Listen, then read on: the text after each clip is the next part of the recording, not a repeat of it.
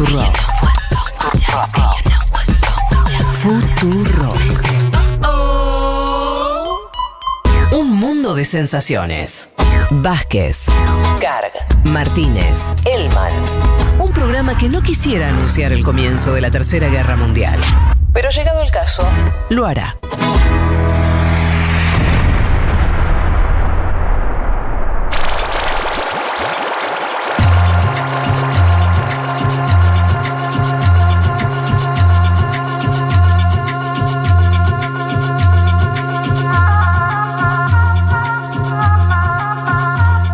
Nos vamos a, México, elecciones. eh, ¿Por dónde querés empezar, eh, Juanma? Me adelantaste el acuerdo PAN-PRI de un lado. eh, leía por ahí Morena con una. el gobierno, el oficialismo con, con una, una aceptación. eh, una buena aceptación social, ¿no? Y con una mayoría importante en las cámaras, ¿eso se pone en juego, no se pone en juego? Bien, ¿eh? empezamos. Sí, buena aceptación. Ahora vamos a ir a ver un poco los, los números que tiene eh, Morena. Primero, contar que se eligen 500 nuevos miembros a la Cámara de Diputados de México. Por Qué los cámara 32. grande que tienen, ¿eh? 500 Tienen cámaras tipos muy grandes y la política mueve mucha plata Uf. en México, Fede. ¿eh? Eso me lo contaste alguna vez, es interesante que, que- contate algo de eso. Sea, much- eh, o sea, los partidos políticos manejan muchos recursos. cantidades siderales de dinero por los cuales hacen eventos eh, internacionales, eh, tienen sedes grandiosas. Yo no, no- no con- no conozco sede más grande que la del PRI a nivel nacional que tiene allí en Ciudad de México. Me, me parece que esto siempre está bien mencionarlo como para dar cuenta de lo que es la política mexicana, ¿no? 500 hablando- nuevos miembros. Me estás hablando de Sí. ingresos legales, no es que no, no me estás diciendo. O sea, guita que, que se destina a la política en México de manera legal. Sí, de manera legal. Además Obviamente de la otra. también lo otro, ¿no? Sí, por eso. Lo, otro también está, de hecho Sí. fue una campaña muy violenta, hubo más de 35 candidatos eh, asesinados, ¿no? Eh, Mm. Se eligen entonces 500 nuevos miembros de la Cámara de Diputados de ese país por los 32 estados, a nivel local 15 gobernaciones, eh, unas 1900 eh, alcaldías eh, y 1063 diputados locales, es decir, también se eligen los, eh, lo- los congresos locales. 94 millones de personas habilitadas para votar, por eso se le llama también mega elección. Bueno, eh, ¿cuál es el contexto? Obviamente el de la pandemia, ¿no? Una pandemia que golpeó fuerte en aquel, en aquel primer momento a México, un México que consiguió eh, vacunas Sputnik como la Argentina, también de China, que se lanzó junto a la Argentina a fabricar esta variante de eh, AstraZeneca, ¿no? que se termina de envasar en, en Lyon-Mont, en ese laboratorio mexicano. Y la semana pasada México logra una marca, que es superar el millón de dosis aplicadas en un solo día. La semana pasada, eh, es decir, intensificó la campaña, algo muy similar a lo que está pasando en la Argentina, hay que decirlo también en esas circunstancias. Argentina creo que está vacunando promedio 300.000 personas por día, México superó la semana pasada el millón de dosis aplicadas eh, en un día. En lo económico hubo durante este año y medio de pandemia subsidios económicos eh, a, a- a los sectores más postergados, una ampliación en planes de infraestructura y es cierto además que hubo una caída muy fuerte, ¿no? Ocho puntos. México, la economía mexicana fue una de las economías que más cayó el año pasado en el contexto de la, la pandemia. El PRI y el PAN van juntos. Eh, eh, la, la sigla se llama Va por México. También va el PRD, ese famoso partido de centroizquierda mexicano, también va en la sigla por México, lo cual también da- cuenta un poco cómo Morena quebró ¿no? el sistema de partidos. Me eh, impresiona mucho eso, Juanma, porque era un sistema de partidos bastante estable, de alguna manera. Durante muchos años tuviste al PRI como el gran partido, el PAN como Sí. un partido de centro derecha muy establecido, el PRD como una opción de centro izquierda que gobernó la Ciudad de México, después se na- nacionalizó. Digo, había un esquema ahí. Y de pronto viene AMLO, Morena, irrumpe y chau, ordena todo. Es muy impresionante eso. Y, y de hecho, yo creo, viste que a veces está ese debate de cuán progresista, nacional popular es el gobierno, Sí. de Morena. Yo pienso mucho en eso eh, y analizándolo también con la Argentina, vos tenés que caracterizar a los gobiernos por lo que tienen enfrente también, más allá de las medidas puntuales que las fuimos comentando y demás. Sí. Eh, La famosa caída- correlación de fuerzas, dirías. Claro, te digo, que se haya juntado todo, todo ese arco heterogéneo que era la, la- la política mexicana tradicional, ¿no? Como se le llama, habla bastante también del carácter del gobierno de Andrés Manuel López Obrador, de, de cómo llegó y se impuso eh, eh, en determinadas circunstancias. Hoy aspira a ganar en 8 de las 15 gobernaciones, Morena, Ajá. a seguir, a seguir teniendo mayoría en el Congreso, es decir, más de 250. Ahí la pregunta es si llega o no llega a los dos tercios, que es la mayoría calificada. Hoy no lo tiene, ¿no? Parece difícil, lo tiene con aliados. A ver, parece difícil. Eh, ¿Cómo está el oficialismo hoy en las encuestas? 41%, 41% según la, la encuesta de encuestas, Poll of Polls se le llama, de oráculos, que toma diversas encuestas. 41% en medio de una pandemia para un partido oficialista. Parece bastante, ¿no? Uno, Sí. tiende- uno, uno- uno ha seguido elecciones intermedias en América Latina en los últimos tiempos. Parece bastante. Una marca, digo, nada desdeñable para eh, eh, el oficialismo. Se llama Juntos Haremos Historia la sigla, ¿no? Ahí va Morena, también el Partido de los Trabajadores, que es un partido más de la izquierda, si querés, tradicional, y el Partido Verde. Sí. Y la gran pregunta es qué va a pasar con el movimiento ciudadano, que queda como por fuera de los dos grandes bloques, pero es probable que AMLO necesite el apoyo del movimiento ciudadano. ¿Qué es el en movimiento Congreso. ciudadano? Un partido de centro, eh, bastante eclécticos, forman parte de la COPAL, ¿no? De la Conferencia de Partidos Políticos de América Latina. Pero ojo, también allí está el PRI mexicano. Eh, digo, es- un lugar, la, la COPAL, donde, por ejemplo, está Fernando Lugo, donde está el peronismo argentino, ¿no? Eh, algo así como un grupo de Puebla un poquito más hacia el centro. Bien. eso es la COPAL. Bueno, allí está el- también el movimiento ciudadano, eh, nada, lo- lo- el- la famosa tolda naranja, como le llaman en México. Eh, vamos a escuchar, si te parece, a Andrés Manuel López Obrador hablando sobre lo que significa para él la unidad de la oposición. Este es un audio que tiene algunos meses, pero sirve también para graficar eh, qué entiende el presidente sobre el PRIAN, como él le llama, esta posición eh, que va hoy unificada en todo México. Siempre sostuvimos de que eran lo mismo, se unieron para imponer el modelo neoliberal, para privatizar, saquear, imponer un régimen antidemocrático, corrupto, que llevó al país a una grave crisis económica, social, una crisis de pérdida de valores. Es muy bueno esto porque se termina con la simulación, con la hipocresía.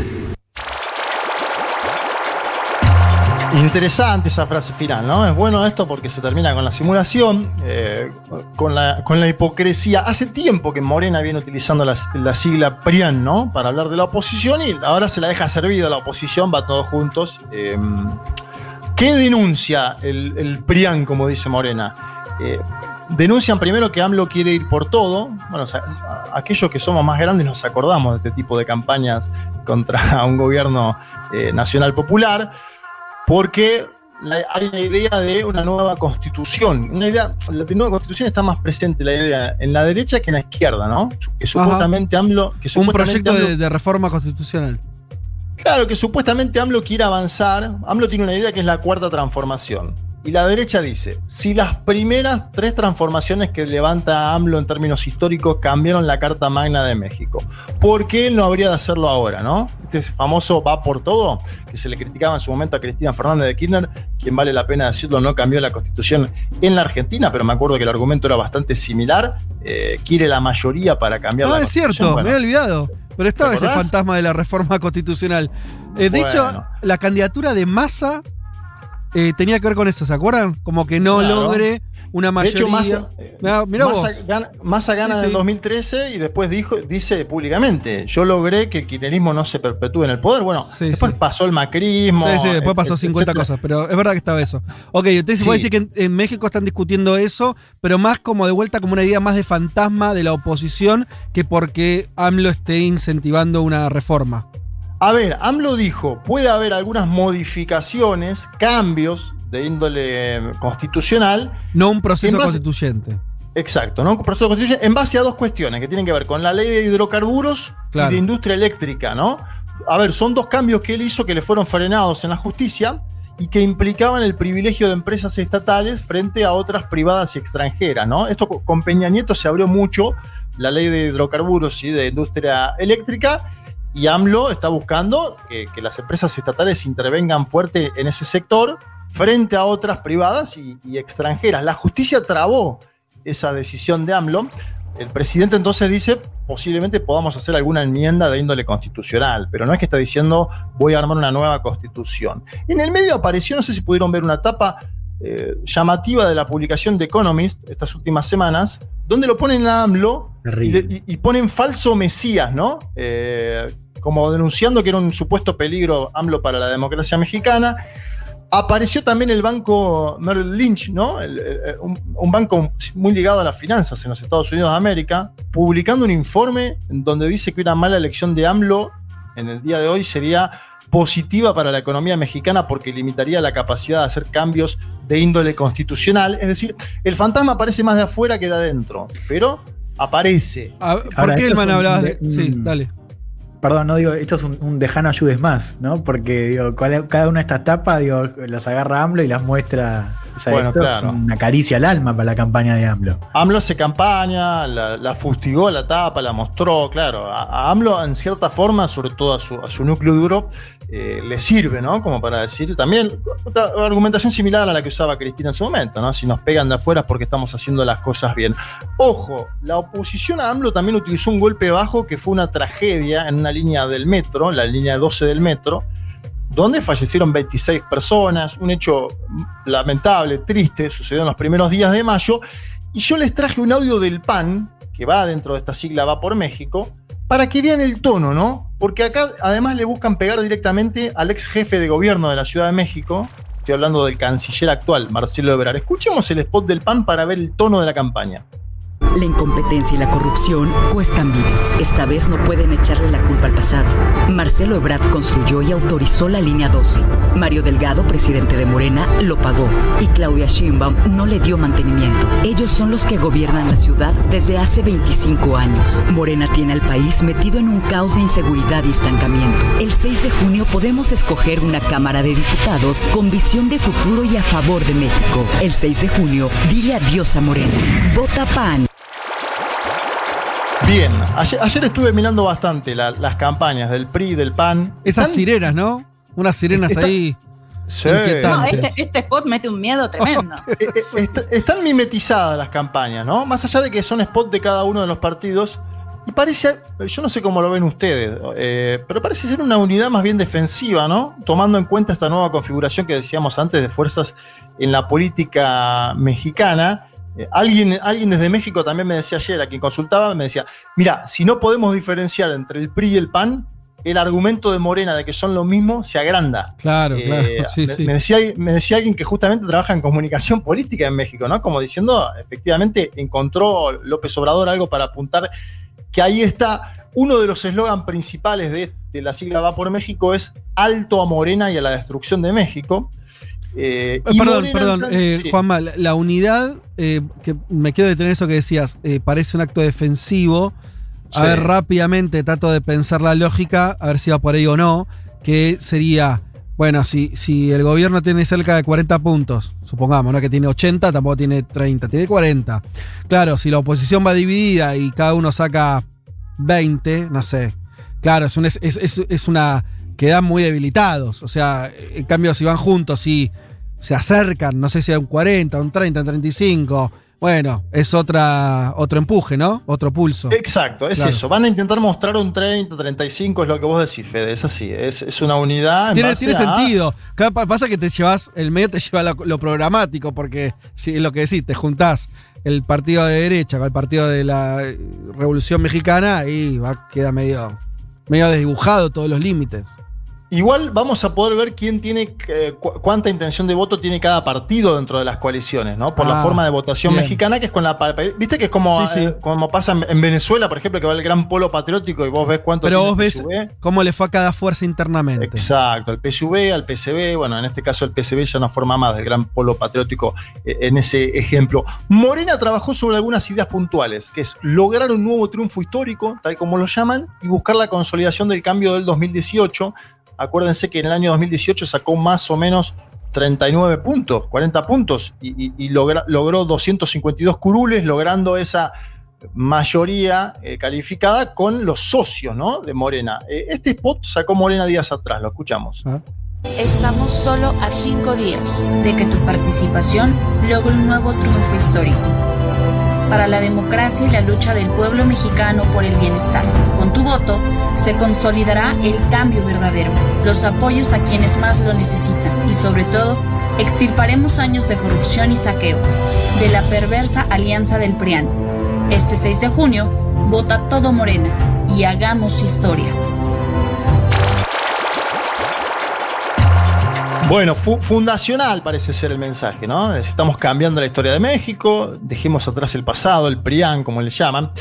Y este perdón, pasó el- perdón que te, Sí, te estoy sí. llevando a preguntas, pero eh, No, no, ¿cuál dale, sería dale. el, el- hasta ahora el mayor eh, logro de, que, que puede tener el gobierno de, de AMLO que, que- que expone como cambio fundamental? ¿Política social, política económica? Yo creo que un poco, no, un poco de las políticas sociales. El tema, Fede, que es dif- muy difícil cuantificarlo porque gobernó eh, gran parte de- de- del periodo que lleva en pandemia, ¿no? Claro. Eh, el gobierno de López Obrador. Eh, en ese sentido, uno, uno tendería. Ahí tenés una Sí. diferencia, por ejemplo, con, con los kirchnerismos que mencionábamos nosotros, Mm. que era un momento donde la economía crecía, eh, había medidas distributivas. Obviamente, acá tenés medidas para paliar la situación de pandemia, pero vos no, no es que decís esta medida puntual eh, se, se- se la pone. Es, es más simbólico y, y de dejar atrás la vieja política, ¿no? La idea de, sobre la que trabaja Claro. la, la- la campaña de Morena y por eso dice: con, con tu voto se va a consolidar el cambio. Extirparemos años de saqueo de la perversa alianza del PRIAN. Hay como una vuelta atrás, ¿no? A mirar a los gobiernos, eh, de- incluso eh, Fox, eh, Calderón, eh, Peña Nieto, ¿no? Hay como una mirada para atrás en esta elección intermedia. Eh, me quería parar un poco en el plano externo, porque una de las cosas que, que sí México, eh, y en esto vos me decías de las virtudes de Andrés Manuel López Obrador, al menos para nosotros, ¿no? Es la política exterior, ¿no? Uno de los puntos altos, podríamos decir, el asilo de Evo Morales, cómo se metió eh, en algunas discusiones continentales, como por ejemplo lo que pasó en Bolivia.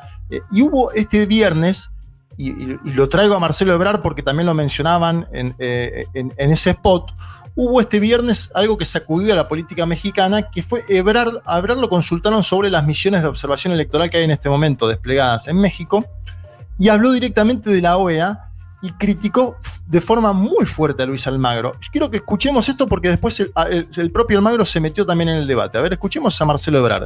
En primer lugar, ha actuado de manera reiterada sin consultar a los Estados miembros. O sea, actúa como si fuese autónomo, independiente, o que asum- él asume que no necesita consultar a los Estados miembros. Entonces, eso ha sido un problema recurrente durante su gestión.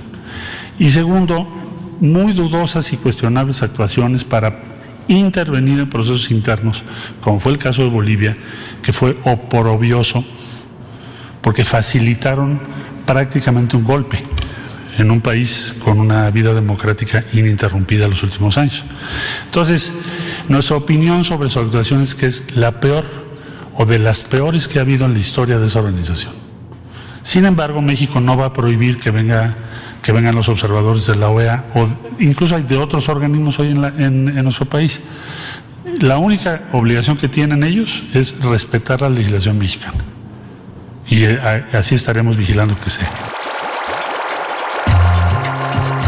Bien, ahí, ahí lo No lo quiere duro. Almagro, eso está claro. Duro, duro el canciller Ebrard. Eh, hubo un tuit posterior ¿no? de, de- de Felipe Solá, quien dijo que Almagro estaba queriendo influir en las elecciones de medio término que hay hoy en México. Eh, todo, Ajá. digo esto como para también mostrar ahí. En el momento en el que Solá tuiteaba eso, Almagro pisó el palito de Ebrard. Sí, Y le, lo vi. Y le contestó. Sí. Eh, que lo pasemos también como para valorar cómo este señor opina de lo que pasa me en pareció otros increíble, países. me pareció impresionante, sí. A ver, escuchémoslo y después lo analizamos un poquito. Este es eh, Luis Almagro, el titular de la Organización de Estados Americanos. Hablando de mala gestión, eso es, es muy raro. Como, como yo soy eh, buena gente, obviamente, por mi parte le deseo que ninguna obra más que él haya hecho como jefe de gobierno de la Ciudad de México se derrumbe. Pero parece un, una espe- me- no sé, es como, un desquiciado, es un como un troll. la verdad. ¿me entendés? El chabón que está de frente de la OEA. se supone que no, no está chicaneando. Pues además, eh, Ebrard le, le- le tiró en su. en lo que pueden debatir, que tiene que ver con la gestión en términos de. de- o sea, cosas que tiene. eh, es como. Sería más lógico si Almagro cuestionara la, la forma en que están llevando adelante las elecciones Claro. en México, ¿no? ¿Entendés? Pero Tiene una- tiene cosa de corrupción, una cosa, una Sí. locura. Que me, hace acordar mucho a Lucas Lach, solo que Almagro sigue, sigue el cargo. ¿Viste esa cosa de decir, señor, qué está diciendo? Como, No, y, y qué patético que tenga que aclarar él que es buena persona, digo. Que él mismo Sí. se diga que es buena persona. Algo que en Uruguay desmienten, ¿no? Esto de que Almagro, eh, yo soy buena persona, bueno, en, Asterisco, Uruguay lo- asterisco, Juanma, ¿qué lo sostiene Almagro hoy, ya que no está el gobierno republicano de Estados Unidos? ¿Lo sostienen los demócratas un poco igual? ¿Se sostienen en el aire?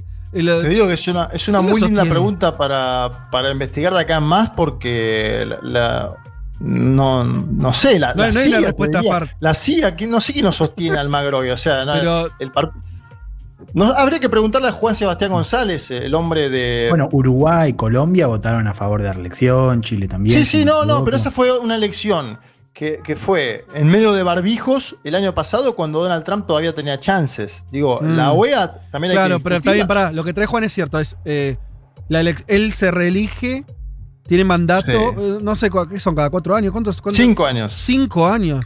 Eh, y no sé si hay antecedentes o no de cambios, o sea, de que, de, de- de que lo rajen a alguien que, que- que tiene una votación a favor en la OEA. ¿Cómo- ¿Entendés? Si cambia el. Eso, la verdad que no lo sé, no sé si alguno de ustedes lo, lo tiene claro.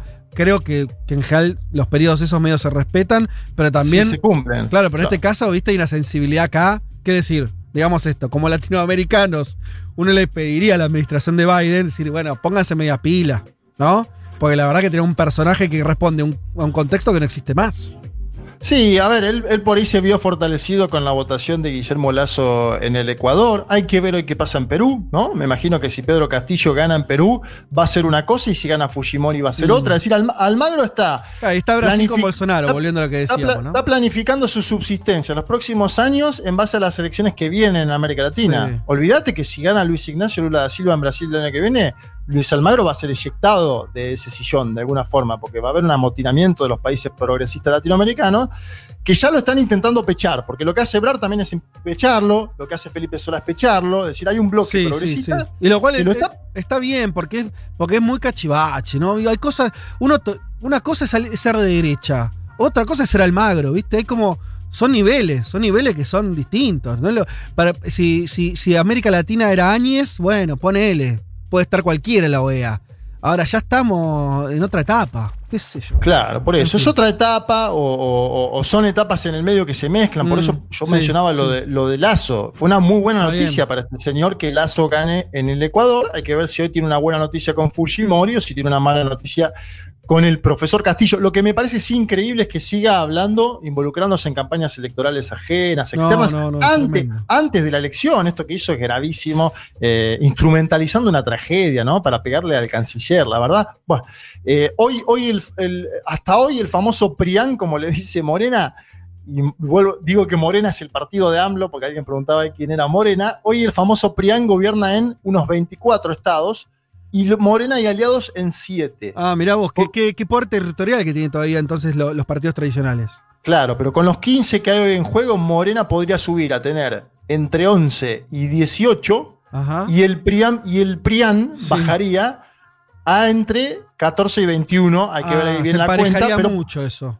Claro. eh, va- a partir de hoy va a haber una nueva configuración con un posible, un probable ensanche estatal de Morena y esta va a ser una de las noticias más allá del porcentaje que saque a nivel legislativo. Los gobernadores Termino son re importantes en México, además. digo, tienen Claro, porque poder. es un, es un país muy federal. Sí, Los sí, gobernadores sí, son muy importantes. Sí, eh, eh, tiene, tiene una importancia parecida a la de la Argentina o incluso mayor.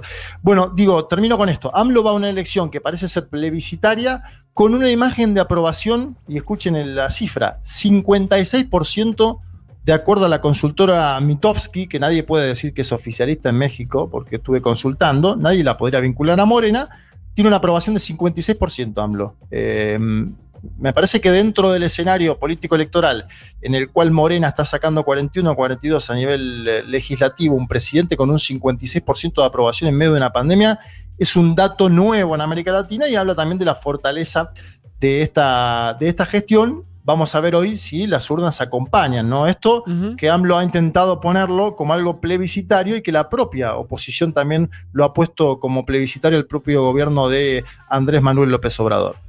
Espectacular. Bueno, panorama de México. Veremos cómo salen las elecciones y lo estaremos comentando el domingo que viene.